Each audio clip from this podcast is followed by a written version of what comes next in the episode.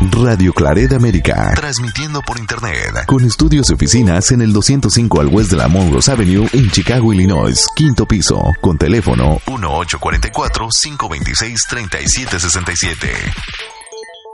Bienvenidos hermanos a nuestras reflexiones bíblicas, a las lecturas del día. Hoy es miércoles 15 de enero de la primera semana de tiempo ordinario, miércoles 15 de enero. La primera lectura de hoy viene del primer libro de Samuel, capítulo 3, versículos 1 al 10 y 19 al 20. En aquellos días el pequeño Samuel servía en el templo del Señor bajo la vigilancia de Elí. Por aquellos días las palabras del Señor eran raras y no eran frecuentes las visiones. Un día estaba Elí acostado en su habitación. Se le iba apagando la vista y casi no podía ver. Aún ardía la lámpara de Dios, y Samuel estaba acostado en el templo del Señor, donde estaba el arca de Dios. El Señor llamó a Samuel y él respondió, Aquí estoy. Fue corriendo a donde estaba Elí y le dijo, Aquí estoy, vengo porque me has llamado. Respondió Elí, No te he llamado, vuelve, vuelve a acostarte. Samuel volvió a acostarse, volvió a llamar el Señor a Samuel, él se levantó y fue a donde estaba Elí y le dijo, Aquí estoy, vengo porque me has llamado. Respondió Elí, No te he llamado, hijo mío, vuelve a acostarte. Aún no conocía Samuel al Señor, pues no le había sido revelada la palabra del Señor.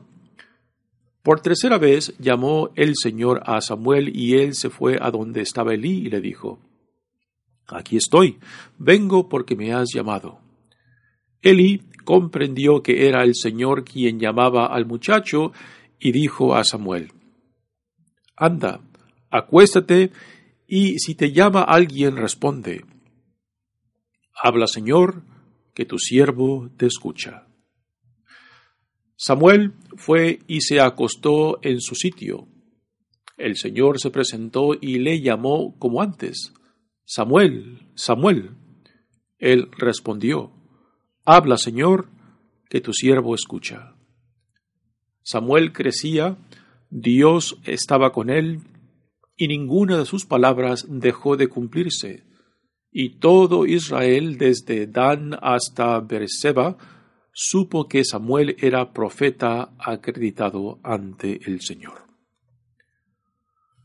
Palabra de Dios.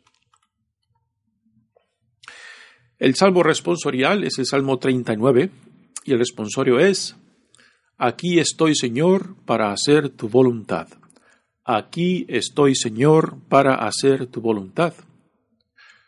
Yo esperaba con ansia al Señor. Él se inclinó y escuchó mi grito.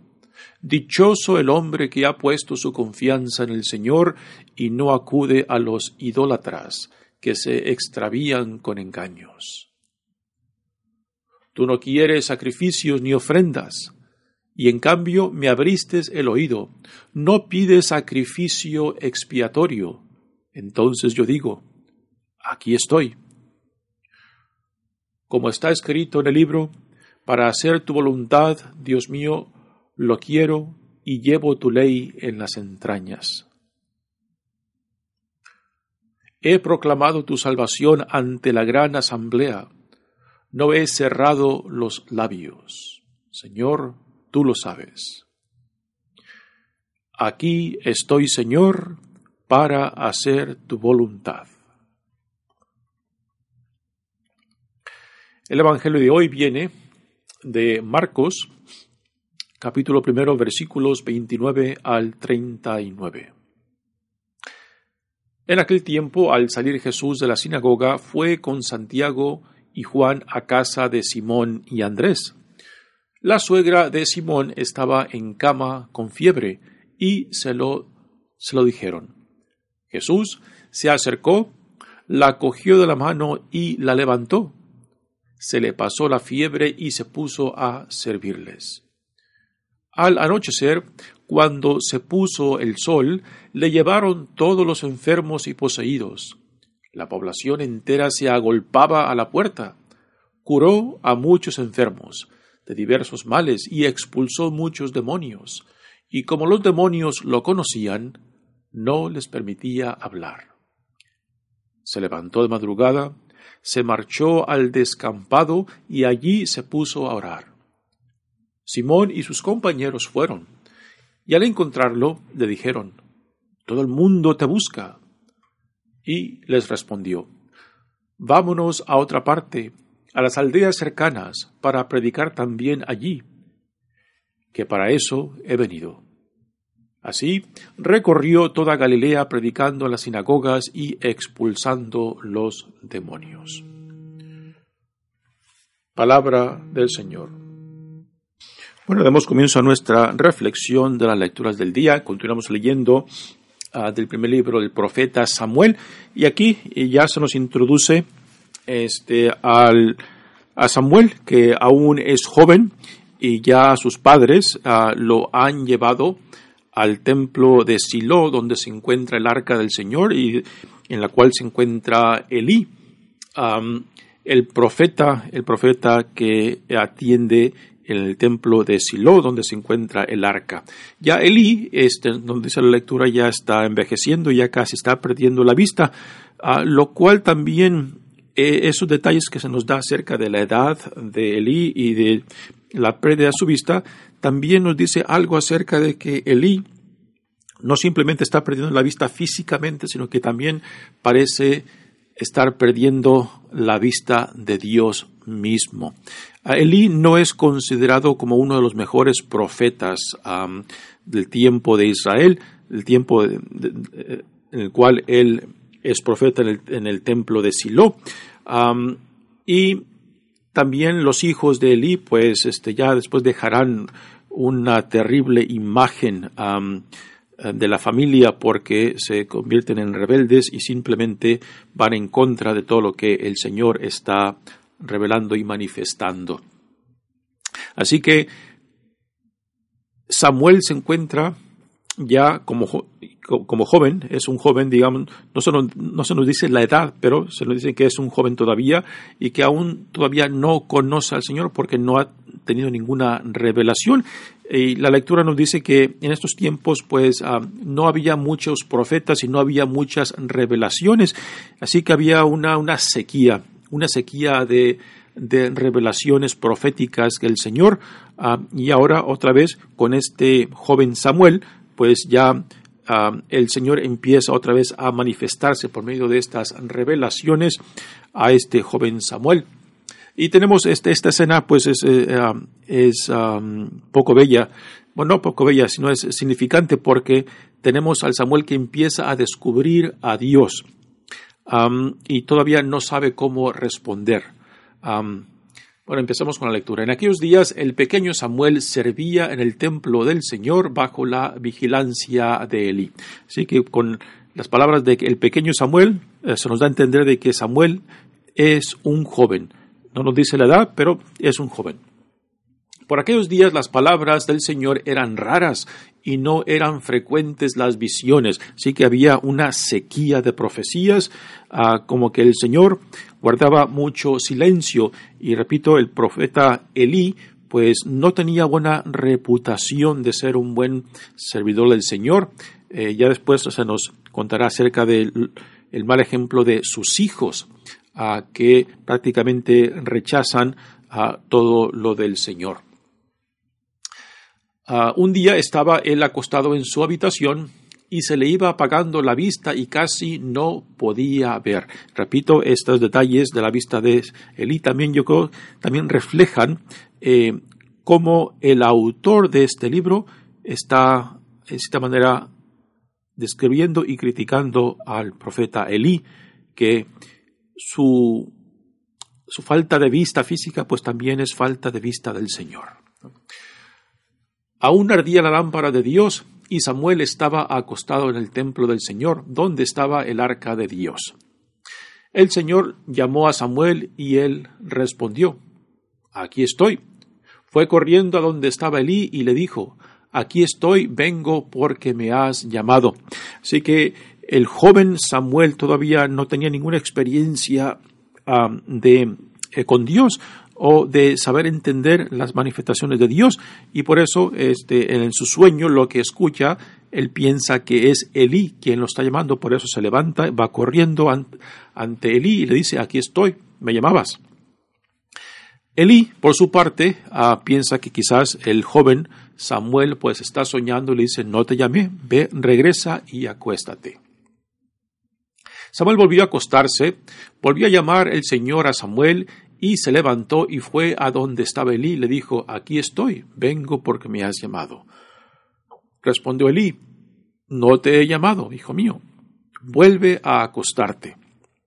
Aquí ah, vale la pena hacer un pequeño, ah, sacar en, alto un pequeño detalle. Ah, el pequeño Samuel aún no sabe entender y comprender cómo Dios se manifiesta, pero igualmente Elí, aún por su edad, y este tampoco, tampoco entiende lo que Dios está haciendo, ¿no? Así que la falta de vista y también la incapacidad en esta segunda vez de comprender que es Dios quien está llamando a Samuel también refleja ah, de lo lejos que Elí mismo parece que se encuentra de Dios. Así que también estos detalles de la falta de vista y el no entender lo que Dios está haciendo con Samuel, pues también es, en cierta manera, una crítica del profeta Elí. Continúa, aún no conocía Samuel al Señor, pues no le había sido revelada la palabra del Señor.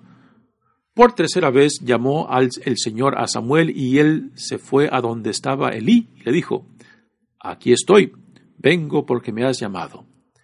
Elí comprendió que era el Señor quien lo llamaba y dijo a Samuel, Anda, acuéstate, y si te llama alguien, responde, Habla, Señor, que tu siervo te escucha. Así que en esta tercera vez que Dios se dirige a Samuel, ya finalmente Elí se da cuenta, finalmente comprende, finalmente cae en cuenta de que es Dios quien está llamando al joven Samuel. Y ahora ya Elí prepara a Samuel para que se disponga a escuchar y que eh, eh, ponga atención a lo que Dios le quiere revelar. Así que ya finalmente, finalmente Elí cae en cuenta, finalmente entiende Elí que es Dios quien está llamando a Samuel. Finalmente, de esta manera podemos decir, finalmente se le, se le, se le abren los ojos, finalmente puede ver claramente que es Dios quien se está manifestando y el contexto, pues, es este tiempo en el cual eh, había una carencia, este, una pobreza de visiones y revelaciones de Dios. Y quizás también por eso Elí, pues, no ah, supo entender más rápidamente que era Dios quien estaba llamando a Samuel. Después se acuesta Samuel el Señor se presentó y le llamó como antes, Samuel, Samuel. Él respondió, Habla, Señor, que tu siervo escucha. Habla, Señor, que tu siervo escucha. Así que finalmente Samuel tiene la primera experiencia ah, de escuchar, de atender a las revelaciones de Dios. Y aunque no se nos da el contenido de esta primera revelación, pues en cierta manera esta, este primer encuentro del pequeño Samuel o del joven Samuel con Dios, pues eh, sella, sella la nueva vocación de Samuel como profeta del Señor. después continúa la lectura y dice, Samuel crecía, Dios estaba con él. Así que esta, esta primera revelación, este primer encuentro de Samuel con Dios, sella, sella la vocación, la identidad de Samuel como profeta del Señor y Dios lo, lo continúa acompañando y sigue creciendo en su vocación, en su identidad como profeta del Señor. aquí nos da unas indicaciones, este, esta lectura, ah, de que ninguna de sus palabras dejó de cumplirse, de que Samuel va a ser un profeta importante, un profeta significante en la historia de Israel. Quizás una de las reflexiones que podemos sacar de esta primera lectura de hoy, del, primer libro de Samuel, pues es cómo Dios nos llama, cómo Dios se manifiesta en nuestras vidas.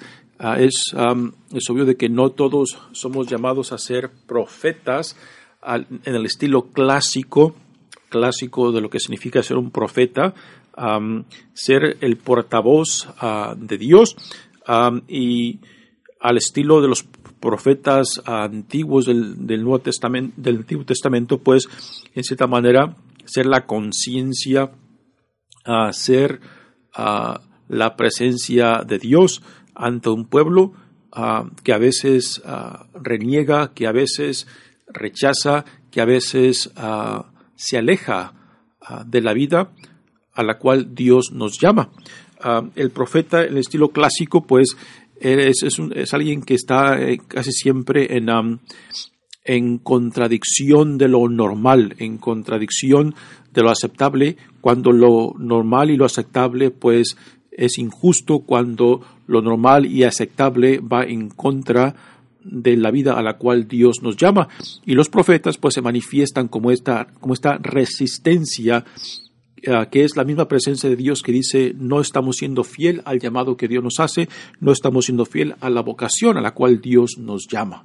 Y esta es, esta es la, digamos, la, la identidad clásica de los profetas, pero igualmente también como discípulos de Jesucristo, como hijos e hijas de Dios, como ciudadanos del reino de Dios, pues también en, nuestra, en nuestro llamado como a ser hijos e hijas de Dios, y discípulos también hay cierto elemento profético de que todos tenemos la responsabilidad de ser luz para el mundo, ah, de ser la sal para el mundo, ah, de que nuestras vidas manifiesten la verdad del Dios entre nosotros y de que aunque a veces esto nos ponga en conflicto con ya sea con la sociedad, ya sea con la familia, ya sea con amigos, ya sea con la iglesia misma, ¿no?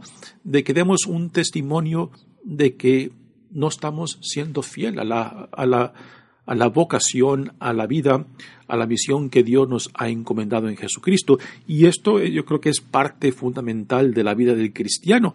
No es que uno constantemente tenga que ser este, una, un profeta ah, de resistencia, pero sí un profeta de la verdad, un profeta de la justicia, ¿no?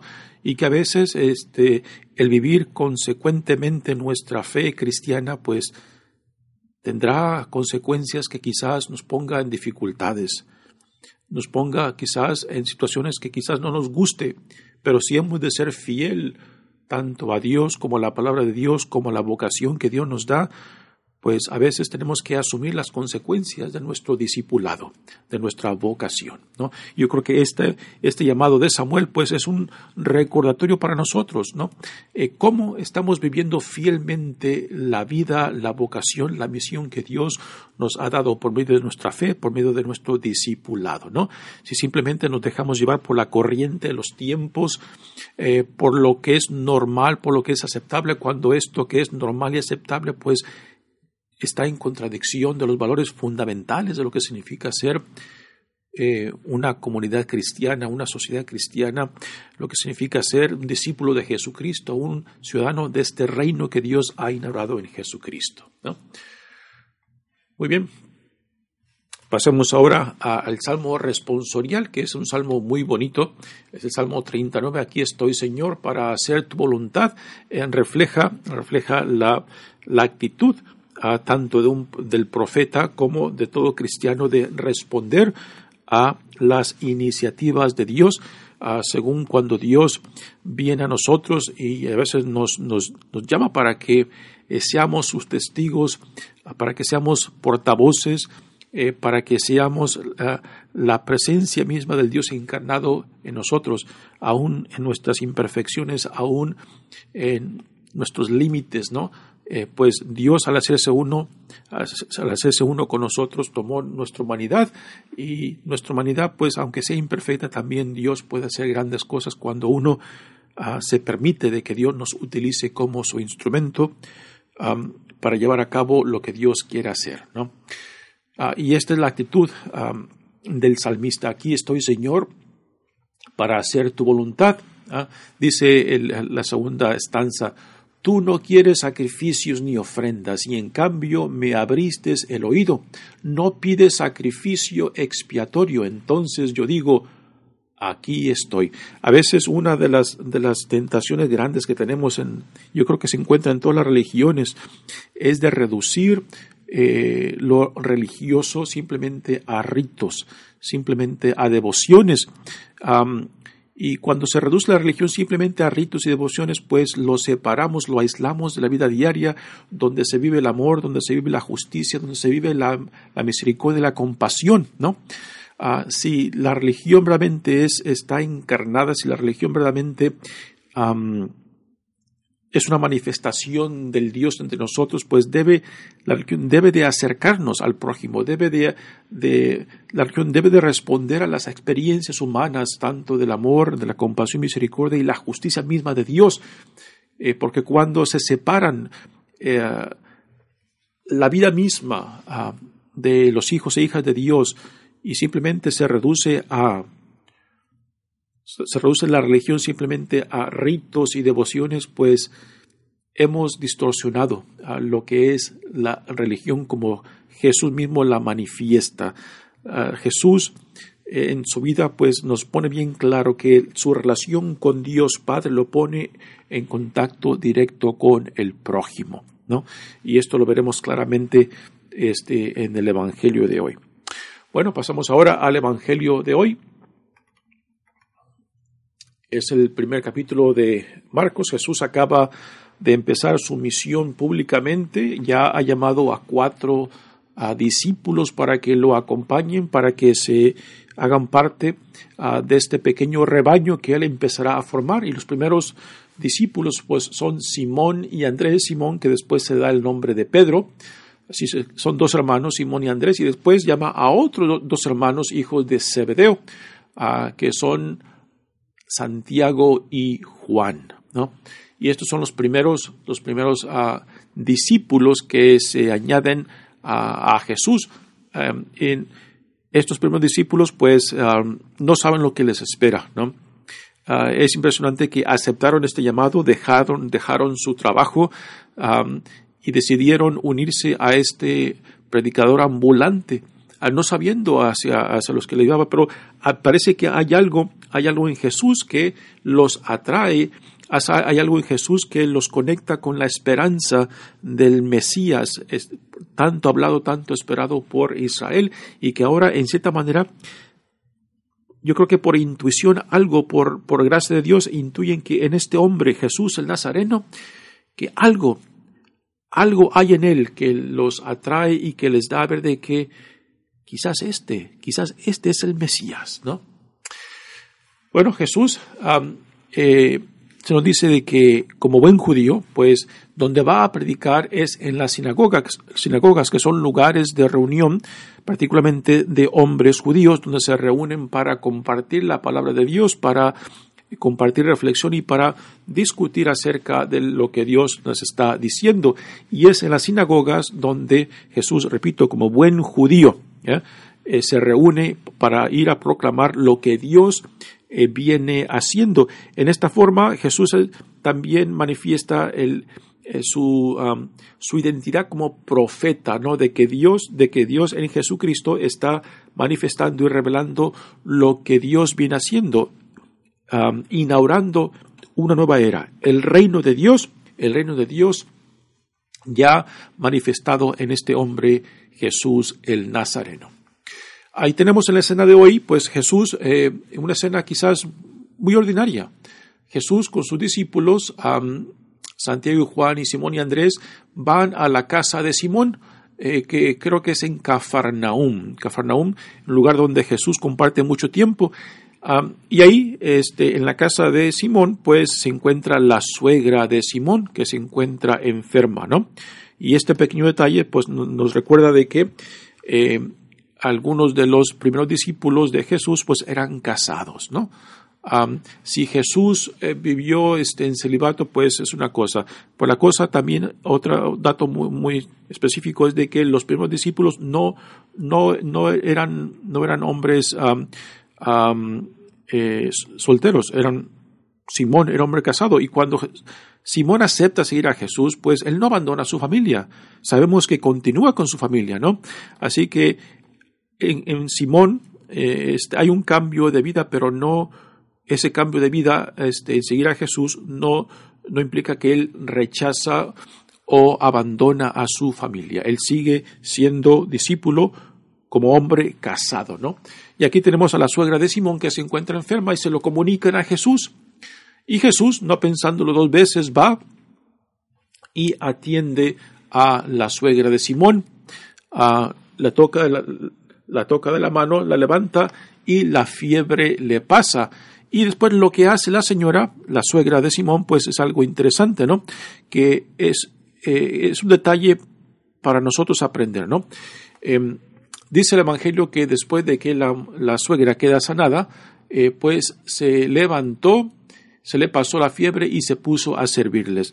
Pues unos pensarían de que, bueno, se levantó, ya, le pasó la, fiebre y se puso a, servirles, que es lo que hacen las mujeres, ¿no? Eh, servir en la casa, servir a los huéspedes. Pues esa es una, una, una interpretación. Otra interpretación yo creo que es mucho más válida y mucho más significante de que toda experiencia de la gracia de Dios, ya sea por la sanación, ya sea por la iluminación, ya sea por una conversión, siempre nos tiene que llevar al prójimo. Y con esto quiero decir lo siguiente, de que toda gracia que viene de Dios no simplemente es para mí, es para mí y para que por medio de mí otros también lleguen a conocer al Señor y al conocerlo amarlo y al amarlo servirlo lo cual es nuestra vocación por excelencia, servir a Dios en el, servicio del prójimo, ¿no? Y esto es lo que la suegra de Simón está haciendo porque acaba de ser sanada, recibió una gracia de Dios y esta sanación, esta gracia de Dios la lleva, la lleva al servicio de otros. Yo creo que esta es la interpretación que tiene mucho más valor que simplemente decir que la, eh, la suegra de, de, Simón siempre está, eh, solamente está haciendo lo que las mujeres hacen, ¿no? No, no. Toda gracia, toda bendición, todo favor que Dios desborda sobre nosotros, nunca, nunca es solamente para mí solo, es para mí y para que por medio de mí también otros lleguen a beneficiarse, lleguen a conocer y a servir al Señor. Y esto es lo que tenemos claramente aquí en la suegra. Al anochecer, cuando se puso el sol, le llevaron todos los enfermos y poseídos la población entera se agolpaba a la puerta. Aquí tenemos eh, un comentario un poco exagerado, ¿no? La población entera. Uno puede imaginarse, ¿no? Pues las casas de aquellos tiempos eran casas muy sencillas, no tenían varios cuartos, ¿no?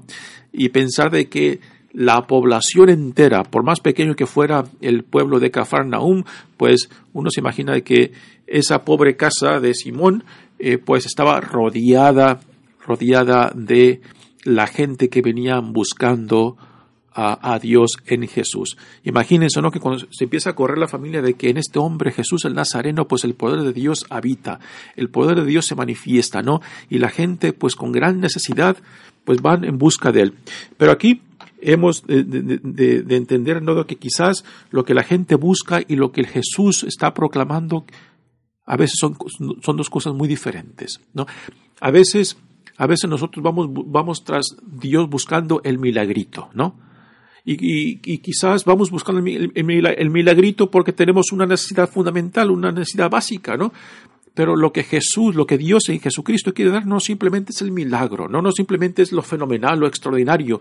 Lo que Dios en Jesucristo nos da es una nueva visión de quién dice Dios que somos y la vida a la cual somos llamados. ¿no? Lo que Jesús quiere que la gente entienda de lo que Dios está haciendo en él es Dios está llevando a cabo aquí algo nuevo, ¿no?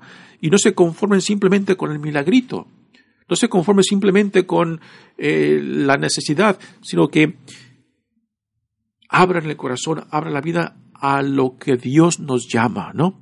Porque es por medio de de aceptar esta nueva visión del reino en la dentro del cual nosotros ya empezamos a vivir una nueva era, una nueva identidad, una nueva dignidad como hijos e hijas amados de Dios, ¿no? Y es por medio de esta nueva eh, relación con Dios, dentro de la cual se llevan a cabo no solamente los milagros, sino también eh, lo que significa ser un hijo, una hija amada de Dios, ¿no?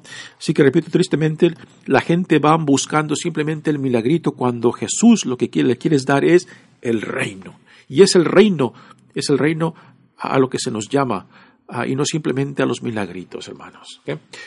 Así que la población entera se agolpaba a la puerta, curó muchos enfermos de diversos males y expulsó muchos demonios y como los demonios lo conocían no les permitía hablar.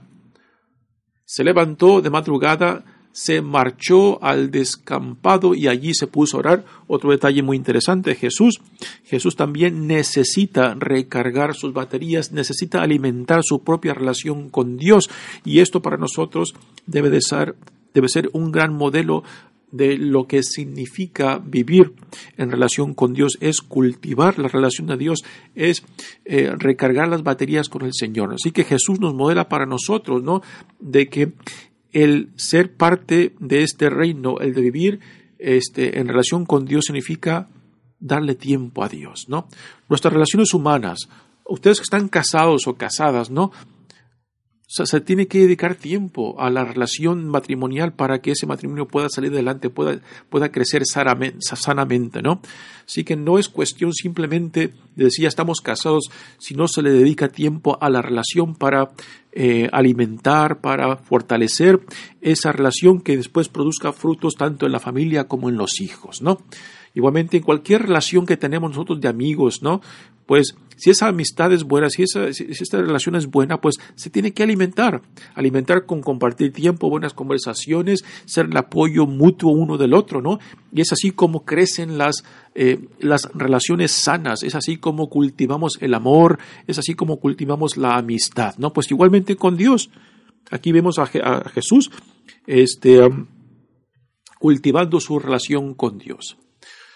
Y después, eh, en la mañana, cuando los discípulos buscan a Jesús y no lo encuentran, pues se asustan, yo creo, ¿no? Van y lo buscan y le dicen, todo mundo te anda buscando, ¿no? Ah, quizás pensaban de que quizás Jesús ya los había abandonado, ¿no? Aquí tenemos el apego, el apego de los discípulos este, en torno a Jesús. Jesús le respondió, vamos a otra parte, a las aldeas cercanas para predicar también allí, que para eso he venido, ¿no? Predicar el reino y los las curaciones, las sanaciones, las expulsiones de demonios son un testimonio de que una nueva era ya está reinando, el reino de Dios ya es real y la prueba es las sanaciones, la prueba es, es la expulsión de los demonios, ¿no? pero que el tema principal, el tema principal de Jesús es el reino de Dios a la cual todos somos invitados y no simplemente quedarnos con el milagrito, hermanos. Muy bien, mi nombre es Padre Tony Díaz, misionero claretiano. Esperamos que estas reflexiones nos ayuden a acercarnos más a nuestro Dios y a saber y a responderle cuando Dios llame al estilo de el joven Samuel, de quien se nos da, se nos, se nos introduce en la primera lectura de hoy. Que Dios los bendiga. Radio Claret América.